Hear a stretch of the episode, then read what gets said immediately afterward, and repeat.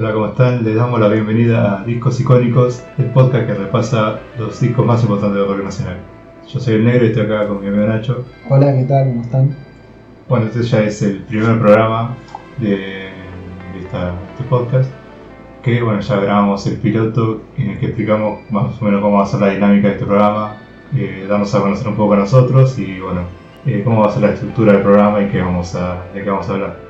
Así que nada, empecemos ya con el primer disco que elegimos para este programa, para debutar, es Signos de Soda Stereo, que fue publicado el 10 de noviembre del 86, el tercer disco de Soda, que bueno, ya la verdad venía bastante en crecimiento porque, Sí, viene una curva ascendente, Soda. sí, porque ya, si bien eh, Nada Personal es muy buen disco, pero del primero a Signo hay un, pegaron un salto tremendo de calidad porque ya este disco Sí, es una cosa tremenda. y es considerado el, mejo- el- el segundo mejor disco de la discografía de Soda, después de Canción Animal, que es el que viene después, digamos. Entonces esa curva ascendente que se veía. digamos. Cada igual viene, viene después de Entre medio esta doble vida, que bueno, también tiene un descanso. Sí. Pero creo que la partida de signos son todos descansos y no se puede discutir mucho acerca de Soda. Pero bueno, este disco también tiene la particularidad de, podría decir, un, un inicio de una nueva tecnología de la época, porque bueno, todo se graba en, en vinilo, en long play. Y Signos es el primer disco eh, hecho en CD, que bueno, no lo pudieron hacer acá en el país porque Sí, no, no estaba la tecnología para fabricar CD en Argentina, así que eso se hizo en Holanda, Países Bajos, perdón. ahí se bajó. Eh, pero sí, da, da un poco eh, la pauta de lo vanguardista que era Soda y de las búsquedas, sobre todo de parte, la parte tecnológica, digamos, que bueno, en eso Cerati y Gustavo eran. Claro, que siempre buscaba innovar de lo musical y sumado a lo tecnológico siempre. Sí, bueno, por eso cuando Soda en el 87 saca Signos en CD, que era toda una novedad para, para un artista o una banda en el país. Pero bueno, este disco también cuenta, además de obviamente los tres Soda, eh, Gustavo Cerati, Zeta Bosio y Charlie Alberti, con la participación de muy buenos músicos que aportaron a la genialidad que es este disco. Por ejemplo está el zorrito Fabián Monquitiero, que estuvo en los sintetizadores, en el teclado, que fue parte de la famosa gira el- de Viña del Mar. Nos tocaron en el 87 ahí en el festival, el famoso festival de Viña. Bueno, ahí era como él, como el cuarto soda. Después también está Celsa Megobla, que es la corista que hace unos coros tremendos, ya no voy a explayar más cuando veremos los temas sobre ella. También está el gran amigo Trisha Coleman, de, del gran amigo Gustavo, que bueno, formó parte de las bandas de solista de Ahí Vamos, de Fuerza Natural, que bueno, también tocaron en Flexión junto a una banda que tenía Coleman, que bueno, participa tocando la guitarra en este disco. Y también está Diego Uscola en trompeta, Pablo Rodríguez y Sebastián John en, en saxofón, y Marcelo Ferreira tocando el trombón, que bueno, ahí cierra como todos los músicos que participaron en el disco. Bueno, y para agregar algunos datos más del disco, eh, el disco vendió 240.000 copias, fue disco de platino acá en Argentina, y la revista Rolling Stone en su lista de los 100 discos, eh, los mejores 100 discos de rock nacional argentino, lo puso en el número 25. Sí, yo la revista y ahí está. Sí, es una, de- una edición histórica que muchos tenemos. Y bueno, un dato un poquito más oscuro, más triste, digamos, de, de la presentación, digamos, de, que fue un poco accidentada porque hubo un derrumbe en el estadio Highland Road, eh, la primera presentación de, de este disco, eh, y luego la, la presentación real, digamos, fue en Obras, el La más, 87. eh, emblemática, viste, más buscando un emblemática, estadio sí. más importante. Sí, eh, que a diferencia de nada personal, no utilizaban los juegos de luz y un poco de la escenografía, un poco por respeto a, a, esta, Ah, este accidente, sí. a este accidente que ha tenido. sí. Claro, y bueno, hablando de cuestiones oscuras, la verdad que la banda en ese momento estaba pasando por un muy mal momento. Eh, bastante consumo de, de droga, de cocaína sobre todo. Sí. Pasa que, bueno, justamente tenía que mantener este ritmo frenético de las giras y las presentaciones todo el tiempo yendo de un lado para otro. Y no olvidar que tenían eh, un contrato, digamos, este disco también sale por un contrato que tenían. Claro, lo tenía que sacar. Lo tenían que sacar ese año, sí. Así que sí estaban en un ritmo, Sí, inhumano. fre- frenético, sí. y que los afectó mucho, bueno, por eso también fueron eh, llevados a consumir droga, que la verdad no, no ayudó mucho a la salud de, de los, de los muchachos, tanto física como mental. Sí. Incluso Gustavo tuvo que ser internado por, por el tanto consumo, se terminó en el hospital y después se quedó en la casa de su madre para... Sí, porque había temido por su vida, básicamente. La verdad que la pasó bastante heavy, porque ellos también estaban viviendo en una casa que había en eh, Parque del Bar. Parque del Bar. Y claro, tanta saturación, tanto tiempo juntos, tantas Sí, cosas. hacían base ahí, están todo el tiempo ahí, eh, entonces, eh, y con el consumo y demás, eh, generó como una situación bastante oscura, digamos, para, para lo que fue la producción, la elaboración de, de este disco. Sí, eh, justamente ya lo refleja, me parece también la atmósfera un poco oscura que hay Sí, flotando en el sonido del disco, sobre todo en las letras. Porque, sí, y bueno, de hecho creo que Richard Coleman lo dice, que, que llegó un día a, presentado y estaban papeles por todos lados. Sí, porque tenía que terminarlo, estaba apurado con, viste, a contrarreloj. A contrarreloj, con las terminarlo- Sí, terminar los temas y así. Y justamente los terminó, o sea, ya había bocetos de letras, trabajos sí, y demás, pero la finalización de la letra lo hice en una sola noche, sí, así sí. de, de un tirón. Así como nosotros quizá para la facultad hacemos un trabajo en una noche, bueno, Gustavo Cerati hizo o terminó eh, las letras de signos, uno de sus mejores discos, en una noche. Sí, justamente él dice lo textual. Escribí todas las letras de un solo tiro. Vivíamos al palo. Parecía que estábamos lejos del arte y sin embargo fue uno de nuestros discos más profundos. Quizás porque no la estábamos pasando bien. Y la verdad que se nota. Sí, bueno, eh, ahí igual te das cuenta el talento, digamos, de, de estos muchachos, porque si nosotros no estamos pasando bien, queremos hacer algo así, no nos sale Sí, no, no ni sabía. pedo. La verdad que. Pero él, bueno, ya era un talento totalmente aparte de la normalidad que Sí. llevamos nosotros. Pero, y bueno, aparte de ahí, la verdad que Gustavo como que siguió con ese método. Por suerte no, no siguió el método de estar mal para escribir, sino de esto de dejar las letras para el último, hacer la composición de Sí, las esperar el canciones. momento quizás de inspiración. Claro, de que le, a ver, que le venga, la- que la música como que le lleve a escribir la letra que, que va a salir después, digamos, en el tema. Bueno, por eso mismo se ve, sobre todo reflejado en las letras, el momento oscuro, digamos, que pasaba la banda. Sí, la verdad que sí. Las letras, ahora lo vamos a ver un poco más, pero tienen bastantes componentes, o sea, oscuros, eh, tétricos en algunos casos. Y si bien son temas que escuchamos un montón de veces y que nos encantan, si uno analiza un poco, vamos a ver que hay cosas que, que pueden sorprender un poco de, de las letras. Exactamente. Y bueno, como decía vos, había que entregar el tema. Por eso eran, fueron ocho las Sí. canciones, porque era como el mínimo en esa época que se pedía para sacar un disco. Y bueno, son ocho canciones, lo mínimo y indispensable para, para cumplir con el contrato que tenía.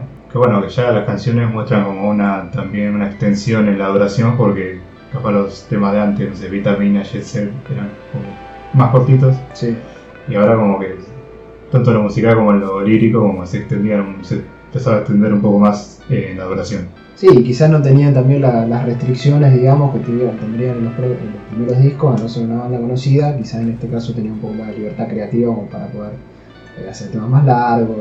Claro, antes era un poco más, claro, antes era un poco más de bueno, vamos, buscamos vender, buscamos hacernos conocidos. Claro, y Ya buscamos era- la fórmula, digamos, temas cortitos, pegadizo y demás. Que igual son temazos. Es un temazo, pero claro, acá ya buscaron por otra vía. Así que bueno, pa- pasemos a hablar justamente de, de las canciones. Así Sí. que empezamos con la primera canción. Bueno, el primer tema es Sin Sobresaltos.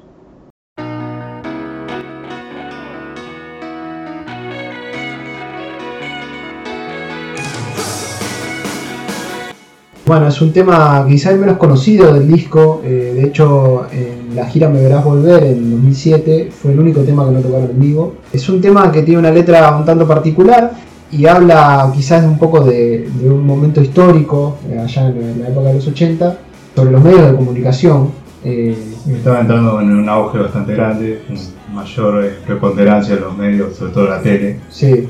Eh, y por ejemplo habla sobre la lluvia de eh, meteoritos que querés ver, eh, digamos, en- Desde tu cama. desde tu cama, eh, un poco por- viendo las cosas que pasaban en el mundo desde un lugar totalmente seguro, que en este caso era Argentina, digamos, pero que podría ser también en cualquier otro lugar, por esa, por esa cuestión de la hipercomunicación que empezaba a surgir en ese momento. Además que se puede un poco traspolar al momento actual, justamente. Sí, bueno, en el momento actual es mucho más real esto que dice, que dice Gustavo. Sí, Eh, ya tenemos el ejemplo de Rusia y Ucrania, sí, que bueno, eh, sobre todo el mes pasado teníamos todo el tiempo en las redes sociales, en la televisión, en cualquier lado, imágenes de, bombardeo, de gente corriendo, de gente en peligro, que la verdad vos estás del otro lado del mundo con el celular en cualquier lado y ya lo ves. Sí, bueno, en ese momento quizá, para dar un poco de contexto histórico, estaba la guerra de Afganistán, unos años después la, guerra, la primera guerra de Irak y del Golfo, eh, en fin, habla un poco de este tema, pero como dije, es un tema el menos conocido quizá, el menos... Eh, sí, porque lo tocaron pocas veces en vivo, lo tocaron, por ejemplo, en los recital de la 9 de julio de ante 250.000 personas, pero quizás en el último concierto y sobre todo en la gira Me Verá Volver, que fue la más eh, numerosa de Soda, con los 6 Rivas, Ahí fue el único tema de este disco que no tocaron. Pues los otros siete están, por lo menos alguna vez lo tocaron, pero sí sobre el salto la verdad que pasó. Sí, pasó un poco desapercibido, pero bueno, es el tema que abre el disco. Que lo abre la verdad bastante bien, porque está bien arriba el tema. Sí, sí, sí, es un tema que a mí particularmente me gustó mientras más lo escuché. Claro, mientras estábamos preparando el disco como lo vas a escuchar más veces y como te convence más, te va a gustar más. Te va gustando un poco más. No sabemos, bueno, esto es una especulación, pero quizá pensaron también que iba a pegar un poco más y no pegó. Vamos a ver, hay otros temas del disco que obviamente pegaron mucho más, pero bueno, eh, en definitiva, sin sobresalto, el primer tema de, de signos.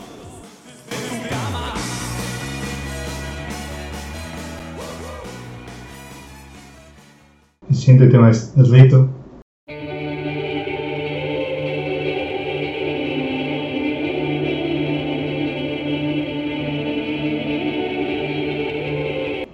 Bienvenidos a Rito, decía Gustavo en, vivo, así que también les doy la bienvenida. Eh, lo decía bueno, en el último concierto de lo más conocido. La verdad que Rito es un tema bastante, bueno, digámoslo como una visión un poco más ingenua, un tema hermoso que suena como bastante religioso, bueno, ya la temática, el rito, hablar del ritual, altar de sacrificio, como palabras que va dejando en la letra que, que da esa pauta. Sí, también un poco de la música, con los pianos, digamos, piano, de iglesia. Y además, bueno, los riffs que tiene son espectaculares. Sí. Tiene como uno en la introducción, uno al final y uno en el medio, como que todo va cocinando bien. La verdad que era un tema que, sí, o sea, vos lo escuché y notabas que estaba hablando de una pareja o de amor y no sé qué, pero cuando empezamos a hacer como el análisis del disco y de los temas más en profundidad, nos dimos cuenta que había más cuestiones ahí que quizás uno no quería saber. Sí, eh, sí, da lugar a interpretaciones un poco sí, también oscuras, digamos, como ya venimos hablando.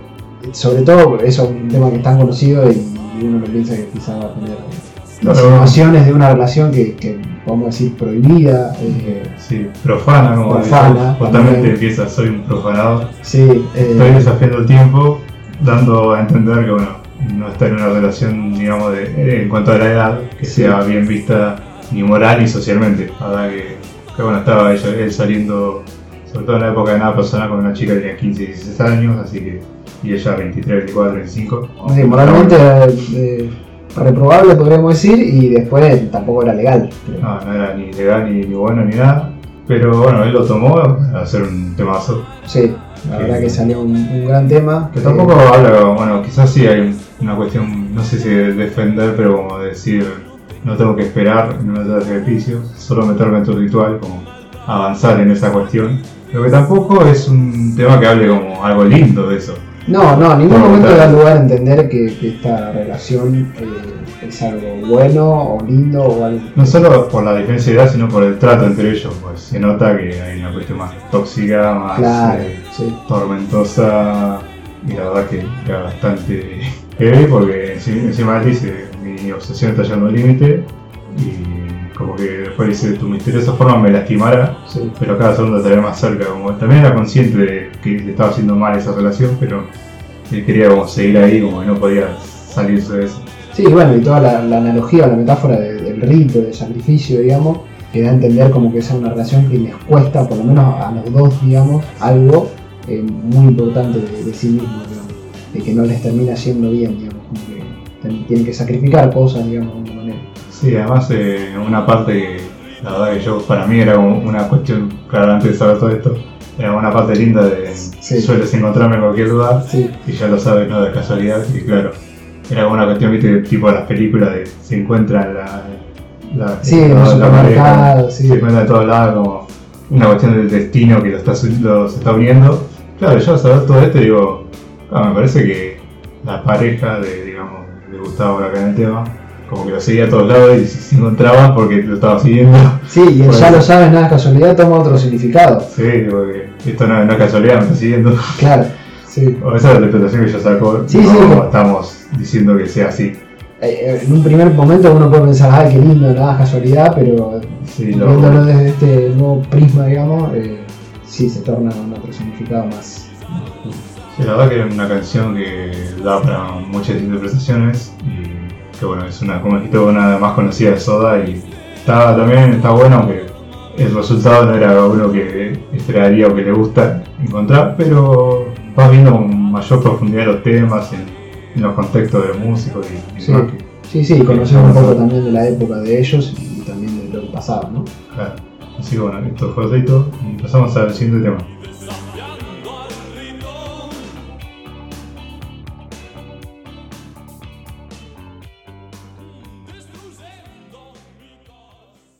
Bueno, el siguiente tema es uno de los más conocidos, se llama Prófugos.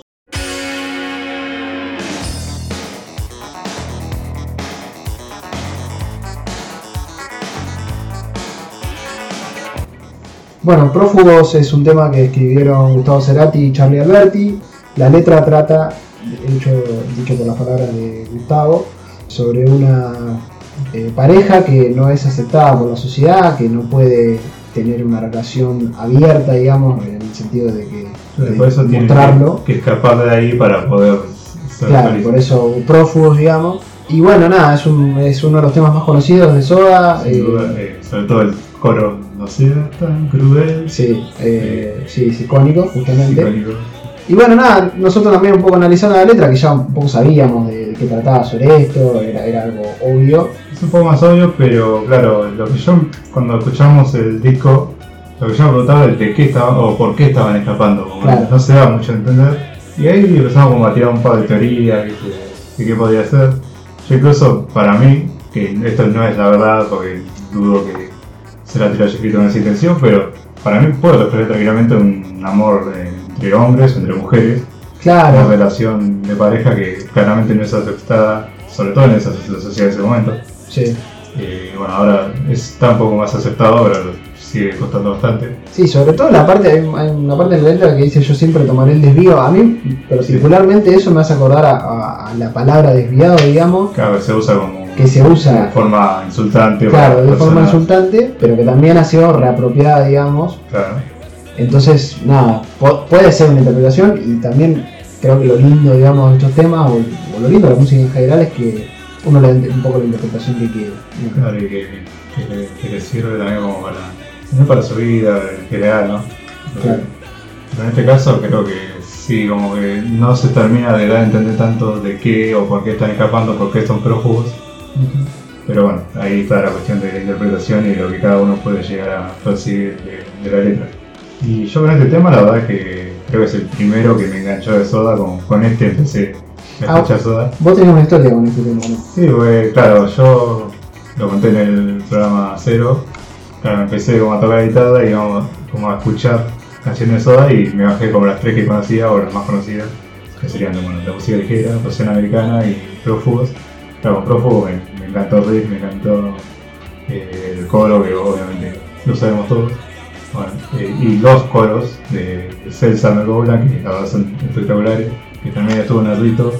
Sobre todo al final, cuando viste, ya se está el, el fade out, el efecto de que se va alejando la canción, se va callando de a poquito.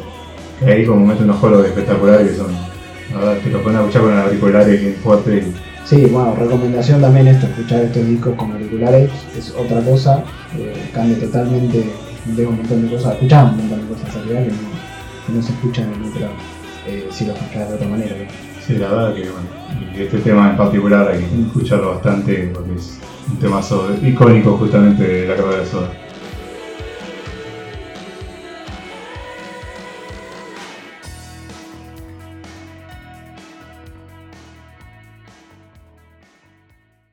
El siguiente tema se llama No Existes.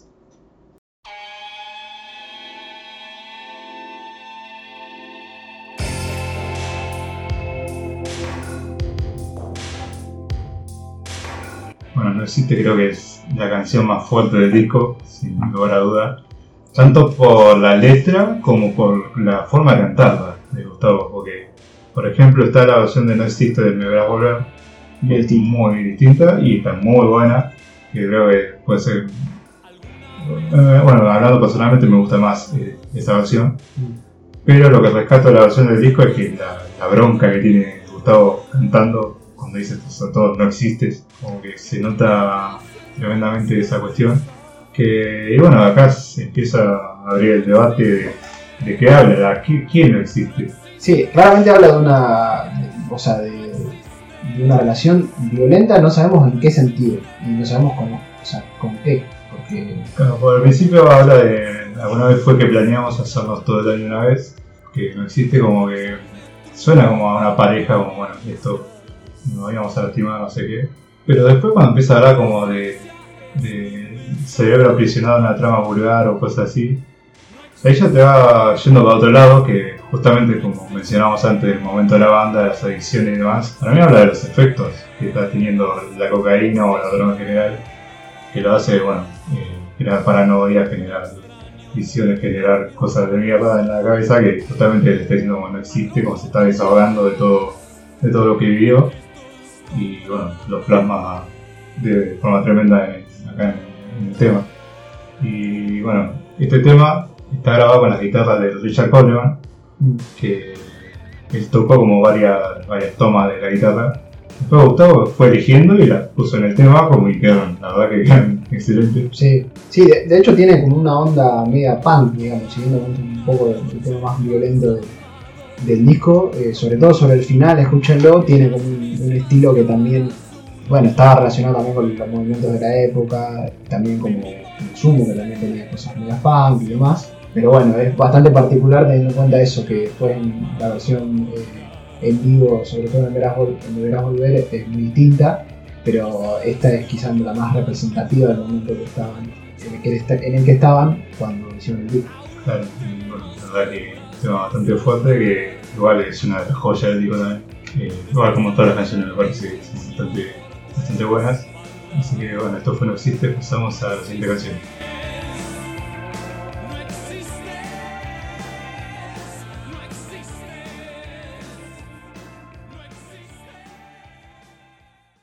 El siguiente tema es uno de los más conocidos, Persiana Americana.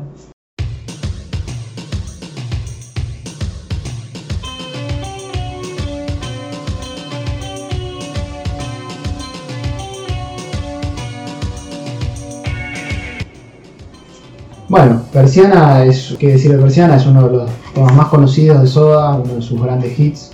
Se lo has Pero- escuchado en Spotify Es el más escuchado en Spotify. Sí, yo siempre pensé que era de música ligera, pero aparentemente no lo es. Eh, no, es. No, tenés razón, es de música ligera, pero está ahí nomás. eh, Ah, está ahí nomás, mira. Pasión. Pero sí, sin duda es el más escuchado del disco, porque, claro, nos fijamos otra vez, era un salto tremendo, creo que el segundo, no sé si era Signos o Prófugo, pero sí, es un tema demasiado escuchado.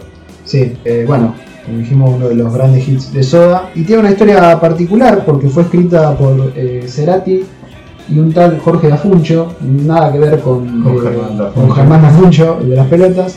La historia viene así, eh, había un programa que se llamaba Submarino Amarillo, eh, conducido por Tom Lupo, que hizo un concurso donde la gente mandaba letras para que algunas bandas eligieran algunas de esas letras y le dieran la, la música y crearan una canción. Sí, si no me equivoco, estaba Hit, estaba Calamaro, que no sé si ya se había separado de los abuelos, pero estaba del del concurso para, para grabar la letra de los ganadores. Y bueno, este tal Jorge Dafuncho hizo una letra que se llamaba Cisne Negro.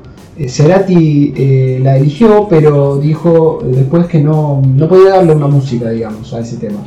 Eh, entonces, bueno, no, eh, lo cagaron pobre Jorge. sí, la de Jorge se quedó un poco con, la vena. Sí, sí. Y entonces decidió mm, buscar a Cerati, eh, consiguió su número de teléfono y le dejó un mensaje. Y después eh, Cerati escuchó el mensaje y dijo, bueno, lo voy a llamar, llamó a la vecina de, de Jorge que era... Claro, que porque, había- porque él no tenía teléfono. Él no tenía casa. teléfono en la casa, claro, entonces lo llamó de la vecina. Eh, Cosa de otra época. Sí, bueno, cosas de otra época que nosotros quizás no vivimos. Y la vecina en un momento le dice, bueno, te llama un tal Gustavo. Y bueno, a partir de ahí se encontraron y, y empezaron a, a crear la letra de Persiana Americana. en realidad Da Funcho había pensado en hacer una letra que tenía, ver, tenía que ver más con un policial, digamos. Claro, un detective esperando un caso. como, Claro. eh, a través de su persiana, como a ver si venía alguien como a contratarlo. Sí, como una onda medio noir. Aparte hay que decir que Da Funcho es eh, cineasta, entonces quizá tenía que ver con eso. Pero bueno, Cerati, quizás un poquito más fan de, de los romances, agarró y le dio ese tono romántico que ya conocemos de, él dice tono romántico, pero no tiene nada de romántico esta canción. Eh, no Bueno. es erótica o sensual que, Sí, es verdad. que- que otra cosa. Sí, Que bueno, bueno, ya la letra es súper conocida. sí. Y eh, creo que no tú le viste bastante mucha interpretación porque está, creo que está bien plasmado, como lo dijiste, del, ci- del- la cuestión del cineasta de los Funcho. Se Sí, nota es bien un- las imágenes. Sí, es muy descriptiva la canción. Muy bueno, es alguien que espía por su persiana, por la persiana americana, a otra persona que se está divirtiendo. Sí, y ahí hay una parte interesante eh, donde dice, sé que te excita saber hasta dónde llegaré, porque tiene como un doble, un, un juego ahí, un Para doble mí- significado. Para mí, que quien dice sé que te excita pensar hasta dónde llegaré, es la persona que está dentro, que se está sacando la ropa, como está haciendo el show para la otra. Claro, Para mí es como eso, ¿hasta dónde, hasta dónde me voy a sacar? ¿Viste? Como, ¿de qué te voy a mostrar y qué no? ¿Viste? Como que eso lo piensa esa persona y la otra dice, es difícil de creer, creo que nunca lo podré saber, como que hay ida y vuelta dentro de la letra. claro, hay un ida y vuelta como que cambia, digamos, el, el punto de vista de, de esta Claro, de, relación. de quién está contando el momento. Sí, eh, bullerista, digamos, Sí, podríamos decir. bollerista, totalmente. Sí, porque es una cuestión de, del placer de ver a otra persona haciendo, bueno, divirtiéndose en este caso. Que bueno, a mí me gusta que pensar más en el detalle de que es una cuestión de un juego entre ambos que saben están de acuerdo en hacerlo, porque si no sería bastante creepy. eh, está despidiendo por, por, Por la claro, ventana, por sí, la no, no, no, no parece ser esa el caso, digamos, como que da a entender esto, una relación, una- un juego entre dos personas. porque en uno dice el instante previo es como una, un, es como un desgaste, una necesidad, bueno. Como que él, él- como que ya sabía que iba a pasar eso, Claro, y en el momento en el que está esperando, como que no se aguanta, bueno, quiero que ya esté- claro, la ansiedad que le agarra sabiendo Claro. que ya va, que va a pasar eso. Sí, puede ser algo que, que aparte se lo venían practicando, digamos, antes. tiempo. Y eso es lo que me gusta, es como que retrata una escena. Es Claro. como, en ese momento, como no sabes cómo llegaron ahí, cómo termina, Sí, sí, no nada, sabe nada de la historia de, de las personas, pero retrata muy bien eso.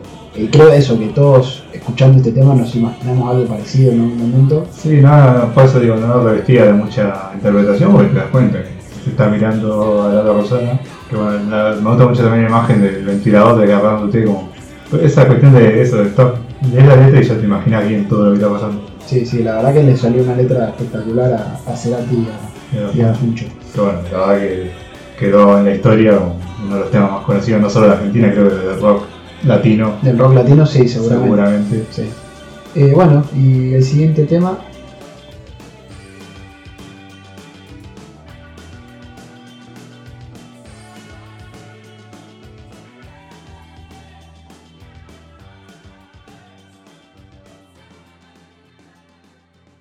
Bueno, la siguiente canción es En Camino.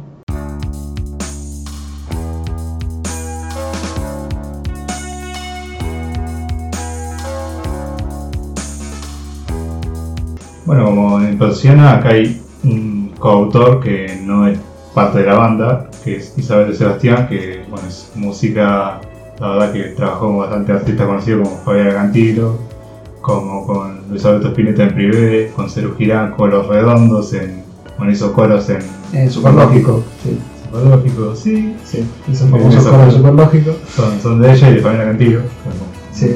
eh, antes. Y la verdad que es una letra bastante linda. Es como se sale un poco de la lógica esta de, del disco, bueno, justamente como es una autora que viene como estar afuera, Sí. como sale esta cuestión más eh, pesimista o oscura que venían trayendo, como existe por los Sí, cuadritos. tiene como un, un tono más optimista, más de, de- de una proyección, digamos. eh, que también, bueno, pues, después vamos a hablar, encadena un poco con el último tema también. Pero bueno, la letra habla sobre el fin de siglo, aparentemente. Eso es Sí, lo que como han dicho. estamos llegando a fin, bueno, justamente dice, estamos en camino hasta el fin de siglo. Sí, que bueno, habla más que nada como de no dejar pasar las cosas, como recuperar tiempo perdido, como ir hacia, hacia ese destino que queremos llegar, como ya una cuestión más de, de vida, Claro, aparte porque hay que tener en cuenta que para eh, ese momento, quizás los que no, no vivimos el fin de siglo, yo particularmente viví- vivimos, pero. Claro, o sea, pero- yo nací en el 98, lo viví, pero Sí, no lo no lo recuerdo. Yo soy del 97, para que calculen edades. Claro, pero sí era, era algo como un- una marca en el tiempo, digamos, que se pensaba en ese momento, sobre todo fines de los 80, 90, de bueno, estamos llegando al fin de siglo y que quizá pensaban en ese, en ese Sí, sentido de, bueno, vamos a aprovechar el tiempo. Sí, como, bueno, hay también la cuestión de la teoría del fin del mundo, pero Claro. me parece más que nada como Sí, hay pero- otra etapa que va a venir Sí, y vamos a aprovechar el momento en el que estamos ahora para, justamente dice en una parte, quiero encontrar ese paraíso y no volver. sí. Como, bueno, llegar, que me parece como al Y destino. habla de ignorar eh, los carteles, los desvíos. ¿no? Claro, como que seguí tu camino, Sí. seguí lo que quieres hacer y vas a llegar a, a ese lugar que, que te espera. Sí. La verdad que bueno, me pareció muy linda. Y que la tocaron, me esperaba volver, pero solo, si no me equivoco, solo una vez en el primer concierto, o sea, el 19 de, de octubre del 2007. Y ahí está, bueno, lo pueden ver en YouTube, está. Pero me parece que no lo siguen tocando más en la gira, que fue esa vez. Y es algo muy raro porque lo dice Gustavo como ese es un tema que le damos hace mucho y creo que uno de sus favoritos. Mira, Así que la verdad que es raro que lo toquen la primera vez y después lo sigan. Pero bueno, la verdad que. quizá porque sea men- menos conocido que otro. Sí, puede ser. Así que esto fue el camino y vamos por el siguiente tema.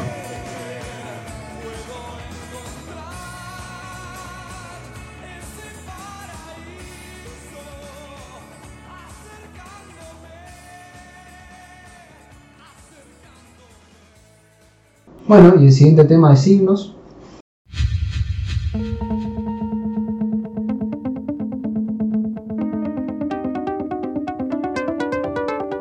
Bueno, Signos obviamente es el la canción que le da el nombre al disco. Una canción que escribió Gustavo Cerati solamente y que la hizo con una guitarra acústica con un efecto especial. Tiene una intro un poco a lo Pink Floyd, Sí, sobre todo en vivo se nota. Sí, se nota. Que tiene una, una letra que habla sobre la inseguridad. eh, hay una parte en donde habla de su, par- su parte insegura de parte de, de Cerati, se podría decir, no sé. Sí, el protagonista, Del digamos. protagonista de la canción, pero que habla en realidad de una relación.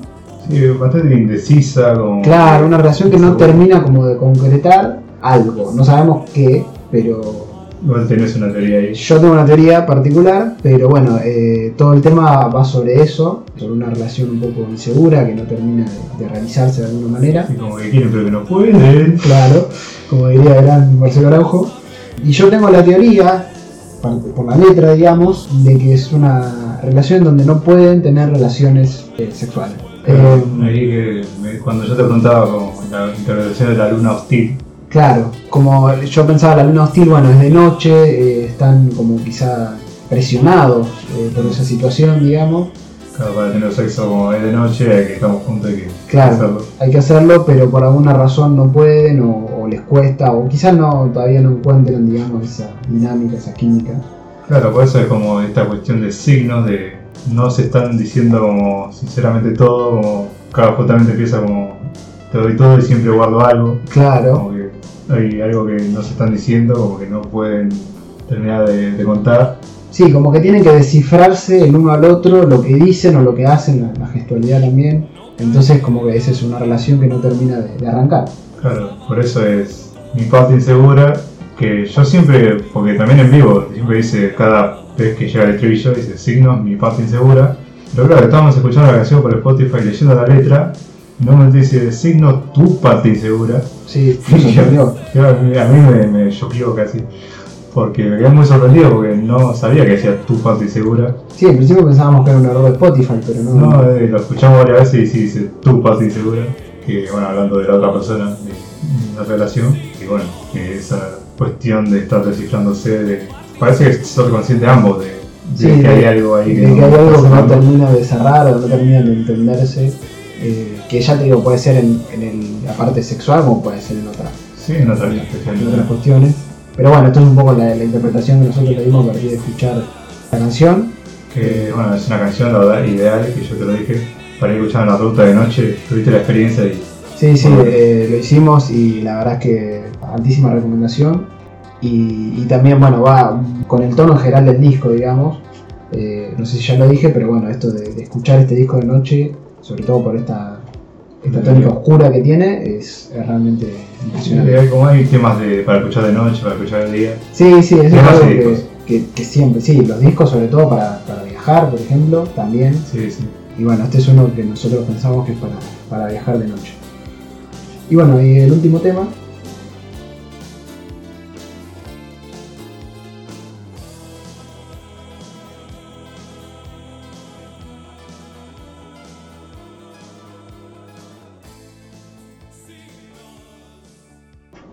Último tema es Final Caja Negra.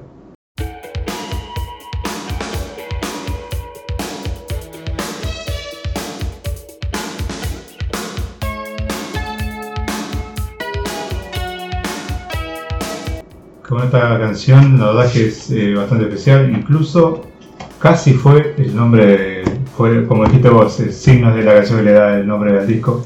El disco en un momento casi se llama Caja Negra. O sea, hubiese sido bueno, esta última canción la que daba nombre al disco, pero bueno, al final se decidió con signos. Que bueno, a mí me gusta un poco más, pero la idea de Caja Negra tampoco va mal. Que la verdad es una canción bastante fuerte, pero también te da como ahí ese rayo que vos dijiste en, el camino, como ese rayo de, esperanza, como de salir de, de lo malo. Porque bueno, la caja negra creo como podemos interpretar que es como todo lo oscuro de uno con lo que le está pasando en la vida, como cosas malas que bueno, nos pasan a todos. Sí, sobre todo porque dice salir de la caja negra. Y bueno, yo también un poco la relaciono con salir del agujero interior de, Claro, de Virus, que es- bueno, fue el disco y la canción hace unos años, eh, unos dos años, unos años antes de Signos. Que es eso, como empezar a salir de, de lo malo, ya sea cuestiones internas, cuestiones externas que están pasando, bueno, a veces no pueden controlar y te ponen mal.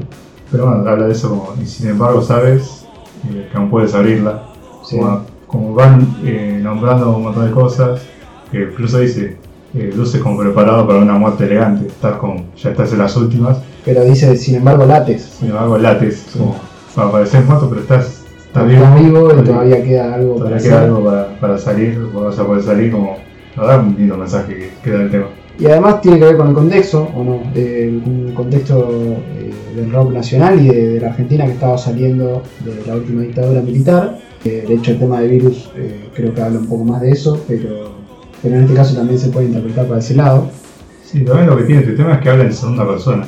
Sí, Ahora aún puedes abrirlo hablando de tú, como hablándole, para mí hay un doble juego ahí, como hablándose a sí mismo en parte, pues bueno, Gustavo escribe la letra. Bueno, escribieron los tres, los tres son los autores de, sí, son los de la letra, creo que es el único tema Sí. del disco en el que los tres comparten autoría. Y bueno, puede ser que te está hablando de ellos mismos, del momento que estamos de mierda que están viviendo ellos. O que se estén hablando, entre, claro, entre ellos, digamos. Como- y también un poco para el que está escuchando, la persona que escucha. Como Bueno, directamente. De eso quería hablar porque, bueno, una nota un poco personal, pero a mí este tema eh, en un momento de mi vida eh, me ayudó bastante, lo escuché bastante eh, eh, y, y un poco sentía que me hablaba, digamos, esa, ese salir de la lo tiene, pues si hubiese sido en tercera persona, para mí capaz no sentía el mismo efecto. Claro, no como el efecto. está hablando a vos como vos podés salir de, de la caja negra. La verdad, bueno, la verdad que muy lindo terminar con un mensaje así al final de este disco. Eh, igual, eh, sobre todo en la letra, como no está negando las partes malas, no es como uno viste en autoayuda, No. de negar lo que pasa, bueno, no es así. No, más están más en el- entre la idea de como del dicho ese de no está muerto quien pelea, digamos, como bueno, estás vivo, tenés todavía algo por hacer, digamos, incluso si estás en un momento muy oscuro, eh, podés salir de esa caja negra, podés salir de esa depresión o de ese momento que estás pasando. Claro, y también un poco lo puedo relacionar con, mechando con otros temas de la época, que yo vengo a ofrecer mi corazón de Fito Pai. Sí. Dice, ¿quién dijo todo está perdido? Yo vengo a ofrecer mi corazón. Y el corazón como figura de lo que nos mantiene vivos, Claro, casi como metafórica y bueno, eh, concretamente también es así. O sea, se para el corazón ya no hay forma de, de nada. Y la verdad que eso está bueno como tomar ese mensaje y todo lo que está lo que estaban viviendo como grupo, como persona, bueno, Gustavo en particular, eh, tratando de, bueno, de buscar una salida a la caja negra y a todo lo malo cada uno puede vivir.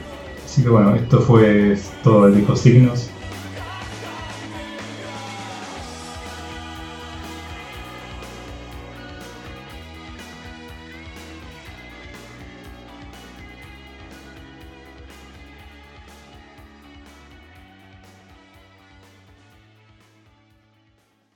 Pero queda la última parte. El top. El top.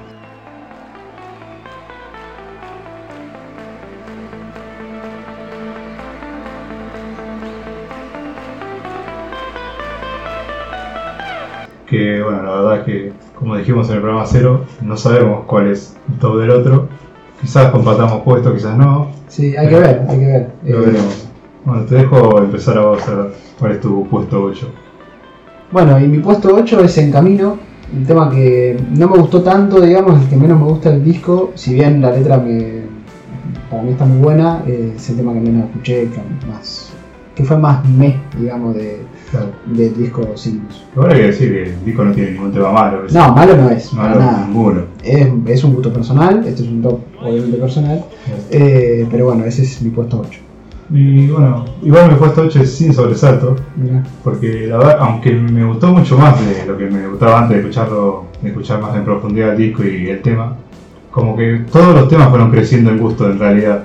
Como ya de, de primero ya estaba como último y quedó último, pero por una cuestión de todos los temas me gustaron más que, que antes. Antes de escucharlo a vuelta, el disco no, no cambió, digamos, tu gusto por ningún tema, o sea, no, no, no Sí. cambiaste algún lugar. Eh, sin sobresalto, como en un momento en el 6, como de, Ah. los, en los últimos puestos sobre todo fueron variando bastante, pero Sí, bueno, ahora como decidí, bueno, sobresalto es en el 8, pero la verdad, bueno, como dijimos, un tema malo y, y, me gusta mucho, lo canto bastante últimamente, y bueno, pero bueno, los otros temas había que elegir. Había que elegir un 8. Bueno, mi puesto 7, capaz que te sorprenda por eso que estamos hablando, pero es No Existes. No sé, en realidad a mí no me gustó mucho la versión del disco, quizás la versión de Me Verás Volver, de- si tomarán en cuenta eso, pero bueno, tengo que No, tomar la tomarla del disco. Eh, lo pongo ahí en el, en el puesto 7, es un temón igual y, y también lo canto un montón, pero también es de los que menos me, me No sé, gustó.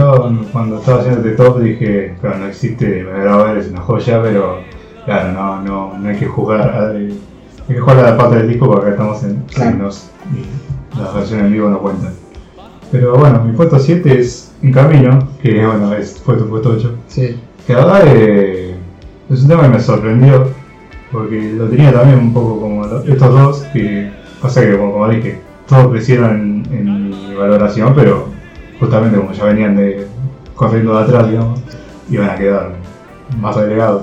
Pero la verdad que le encontré, sobre todo la letra es linda, es como motivadora, sí, muy lindo. eh, incluso me soltó una lagrimita cuando lo escuchaba. ¿Ah, sí? Sí, Sí, sí. Tiene muy lindo. Eh, pero bueno, como dije, los otros temas también son espectaculares y hay que elegir. Hay que elegir.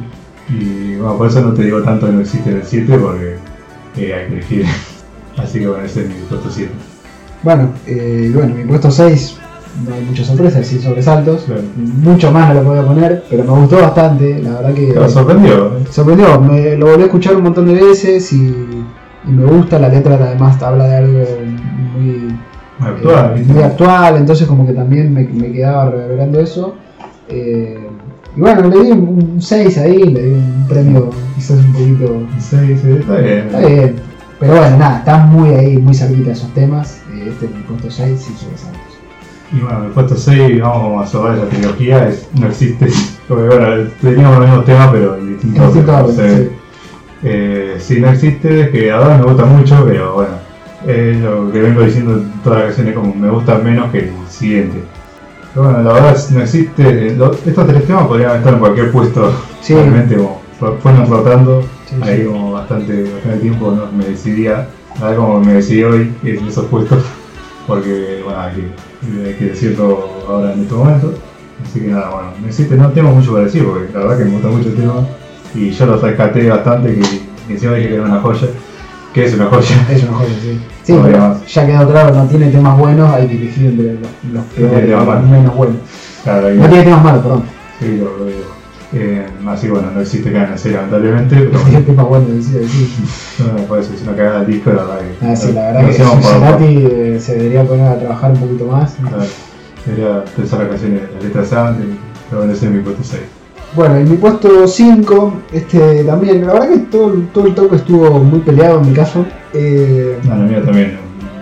muy Muy difícil de, sí, de ponerlo. Eh, yo puse final caja negra, pero bueno, en un momento le puesto en 4, también por esto de que... Esa podrías haber ascendido, ¿eh? Como Sí, sí. eh, como Sí, fue- eh, era ese equipo que luego decís, bueno, quiero que gane, pero bueno, que no le da para tanto. Claro. Eh, porque nada, bueno, también por la cuestión personal, de, que- de eso, de que ya dije que, me ayudó en, en su momento, pero bueno, no es un tema tan bueno como los, los últimos cuatro, y creo que merecía el puesto 5. Y bueno, justamente por eso yo también lo puse en el puesto 5, primera coincidencia. ¿Primera coincidencia? Eh, final cajanera, sí. Y la verdad por lo mismo, es porque queda ahí como a mitad del disco, porque los otros cuatro me parece que son los mejores. Incluso capaz en un top 10 de Soda poner varios de esos. Sí, Así sí. que la verdad que, bueno, lo lamento por Final Caja Negra, que no la mencioné, pero tiene una versión buenísima de Me Verá Volver, también. muy buena. Muy bueno. Y bueno, todas las canciones de Me Verá Volver son geniales. Esta de Signo, la de Signo que brillan bastante, la verdad. Es un disco, justamente era como el disco de- del conflicto de la tensión y se me sacado un tema, temazo que en vivo sonaban. Sí, sonaba aparte muy distinto, eso también es muy, Sí, muy particular. Pero bueno, ahí coincidimos, no, no hay diferencia. A ver, como que el top 4 ya es la mitad, la mitad de, de, de tabla. Sí, la mitad de tabla. eh, bueno, yo en el top 4 puse el rito, es un tema que me encanta. Eh, ahora con esta nueva escucha, digamos, como que dije, uy, la letra, pero bueno, eh, Claro. es un tema. Letra cancelable, pero. letra cancelable, pero la música es, es excelente. Y nada, no, no tenía mucho de eso, era o poner caja negra en el 4 o rito, poner pero rito. me pareció una injusticia, así que va para el top 4. Yo el resto voy a admitir que me encanta la versión de, del último concierto, Sí. que es distinta. Claro, no quería influenciarme tanto por eso, pero Claro. hay un poquito que Es muy está- difícil. También es, Sí. Pues lo conocí también con, con esa versión. pero nada, la versión en vivo también con los coros, que son excelentes, con los punteos de guitarra, con todo. Y la verdad que creo en todo un puesto 4, digo, oh, justamente coincidimos de vuelta, Sí, me parece que, que va bien en ese puesto. Y ahora viene la parte, la más complicada, digamos, el top 3, que creo que todos sabíamos que iban a venir estos últimos tres Y son los temas. tres clásicos, sí. Son los clásicos de este disco, son los que, como dijimos, pueden estar en cualquier top 10 de Soda. Pero bueno, vamos a eso. Yo en el top 3 pongo Prófugos.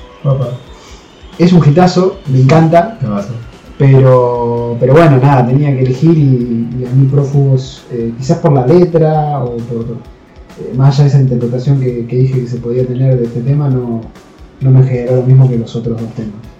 Eh, sí, para mí en el puesto 3 está versión americana. Persiana. Versión americana en el Ah, puesto 3. Te Ah. jugaste. Eh, esto, esto es un podcast, no se puede la cara de mi compañero cuando, cuando lo dije. Sí, sí, sí, acá, acá hay, hay emociones ¿eh? Quizá no se nota. Acá se está jugando todo. Sí, no, pero eh, lo que dijiste vos también. Eh, Son los tres grandes temas del disco. Sí, sí, sí, están ahí. Y pasa que Persiana es, es la misma explicación que vos con Prófugo. Es la que menos me hace sentir de los otros, de los tres. Mirá. Pero me encanta, eh, todo el tiempo escuchándola eh, de toda la vida. Eh, gracias a Loporni, obviamente. sí, verdad. que bueno, no es Stereo, obvio. Pero bueno, la verdad no tengo mucha explicación que darles. De los Ah, tres, bien. no hacía nada que me estás mirando muy raro. No, estoy jugando usted, bien, pero. Claro. Está bien, está bien. Versión a puesto 3 en mi casa. Bueno, yo en el puesto 2. Estoy un poco hipócrita, porque yo puse Persiana 2. eh, que es un puesto diferente. es un puesto de diferencia, pero bueno. Eh, Persiana lo que pasa es que es, es un temazo. Eh, no- hay mucho decir. son un temazo, ahí como. Pero bueno, de nuevo, la letra eh, está buenísima, me encanta. eh, eso, me encanta que sea tan descriptiva. Hay pocos, pocas canciones que uno escucha y dice, bueno, esto me hace. eh, Esto es, esto es un video, ya el videoclip está en la letra, Eso. como es. lo representás al toque en la cabeza, eso es algo muy zarpado de hacer. Y bueno, nada, lo puse en el 2, a pesar de que, Que me jugaste a mí poner que te que te, te miré mal. Pero bueno, eh, es un temazo, eh, es uno de los mejores más escuchados de Soda. Y bueno, lo pongo en el 2. Bueno, yo en el 2 pongo a Signos, no fue mencionado hasta ahora. Signos y es lo mismo que, que, que antes. Bueno, Signos, tremendo temazo de escucharlo, como dije, escucharlo de noche. Sobre todo la guitarra de la intro. Sí, es excelente. Y bueno, todos los, los interludios ahí entre las letras, todo lo musical. Es tremendo. Y bueno, nada, es temazo indiscutible, no se puede decir nada. Está en el puesto 2 porque hay una con la que yo me relaciono un poco más. Y me parece que nos va a pasar lo mismo en ese Claro. sentido. Claro, en líneas generales estamos coincidiendo. Estamos coincidiendo. Así como las últimas tres en orden invertido, las primeras tres también. Sí, Como la mitad de tabla coincidimos ahí justo. Pero bueno, signo en mi puesto 2 porque que el puesto 1 me gusta más. Eh, bueno, y mi puesto 1 es justamente signos, eh, el único que me quedaba, era muy obvio. Pero bueno, también, como lo que te pasa a vos, y creo que ahora lo vas a decir, eh, es la letra, es sobre todo la letra. eh, a mí, sobre todo ahora que, lo escuché de vuelta y hice esa interpretación o esa, lectura, digamos, nada, me, generó como algo que me, hizo gustar el, el tema aún más. Y, y bueno, nada, por eso mismo, o sea, si yo digo la canción eh, más conocida, no es la más conocida, no, es la que todos escucharían, pero eh, de preferencia personal creo que, que sí, no sé, la que más me gusta. Y aparte de haberlo puesto en el puesto 2, es la que mejor representa el disco para mí. Sí, sobre todo Por eso. eso, y justamente bien puesto el nombre está de- del álbum, que bueno, justamente es este tema. Bueno, vamos con mi puesto 1, que bueno, ya si estuvieran atentos, prófugos, que bueno, mi compañero acá lo puso en el three-shot, debería haber jugado más que Sí, de verdad, a mí. me deberías haber puteado. Sí, sí, había repetido, pero respeté las opiniones incorrectas. eh, no, Prófugo, como dije, es la primera, el primer tema que me enganchó de Soda, así Claro. que ya el, el golpe de batería, el riff al principio, la, cómo lo canta Gustavo, que es como, es un clásico de clásico, pero bueno, los coros que, que me encantan, la verdad, sobre todo el final. Y bueno, la verdad es un temazo indiscutible y bueno, mi puesto uno y mi canción favorita del, del disco. Sí, así que ahí estuvieron nuestros tops. Hubo un poquito de discusión, pero bueno. yo pensé que iba a haber menos de la que hubo. Sí, es verdad, yo pensé que iba a ser más diplomático, por lo menos en este caso. Sí, sí, pero bueno, además de como dije, puesto 5 y 4, que coincidimos, después hubo ahí una. Hubo, una sí, hubo variación. una rotación, una variación mínima, igual, ya te digo, no son. No es que. Claro, no es que uno puso signo en el puesto 7 y que nada, Claro. nada raro, nada Claro. raro salió, pero Sí. Eh, estuvo más peleado los primeros tres puestos. Así que nada, bueno, esto fue todo por hoy. Esto fue Signos, el primer disco analizado en discos icónicos. ¿Cuál va a ser el próximo disco? Bueno, el próximo disco va a ser de la otra banda que nos gusta mucho, que es Patricio Rey y de Ricota. Vamos a hacer La Mosca y la Sopa. Así es, una que la sopa que, bueno, caso con tengo dos temas que creo que va a haber más discusión en el top. Puede que mí. sí, puede que sí haya más discusión en el top, pero bueno, eh, quedará para la próxima entrega de este podcast que nos va a llamar Discusión Conmigo. Así que bueno, nada, eh, síganos en las redes sociales, en Twitter, en Instagram, en Facebook. que vamos a estar ahí publicando cuando sale cada programa. Déjenos sus comentarios, déjenos su top de- Sí. de, signos. Déjenos top. A ver qué, qué tanta diferencia hay, si no un top 3, un top 5, lo que quiera, o su canción favorita. Pero bueno, ahí lo vamos a estar eh, Lo vamos Criticando. Sí, bueno, sí, jugando un poquito. jugando mientras leemos. Así que nada, bueno, eso ha sido todo por esta emisión. Así que bueno, nos vemos la próxima.